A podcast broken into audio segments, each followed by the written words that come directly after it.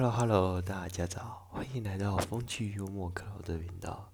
这次我来谈谈传说中的皮包哥。皮包哥，什么玩意啊？考了一点不是很清楚哎。哎，克劳德，解释一下。好，不要急，听我慢慢说。故事是这样的：昨天我的同事，好跑来。然后我在公司，大家都叫我小林。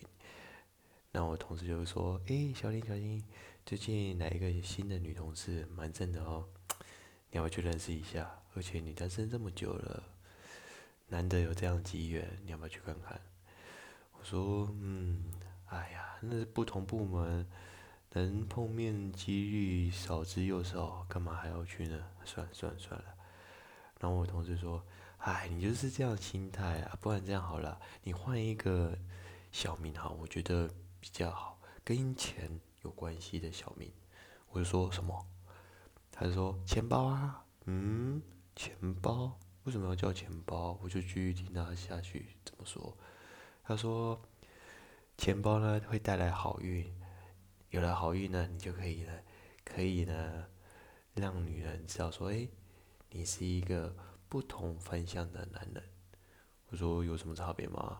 啊，而且呢，你在所有的辈分当中，你又称哥，因为年纪算蛮大，所以呢，我觉得呢，这个小小名比较好，叫做皮包哥啊，皮包哥这样子好听吗？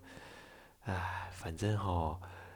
再怎么说啊，正面反面都一样。你叫皮包哥嘛，反面就叫割包皮，不就好了吗？嗯，你 你是故意整我的吗？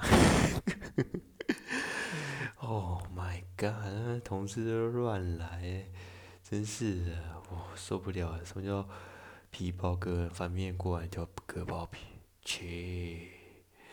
所以哈，不要乱取小名，懂吗？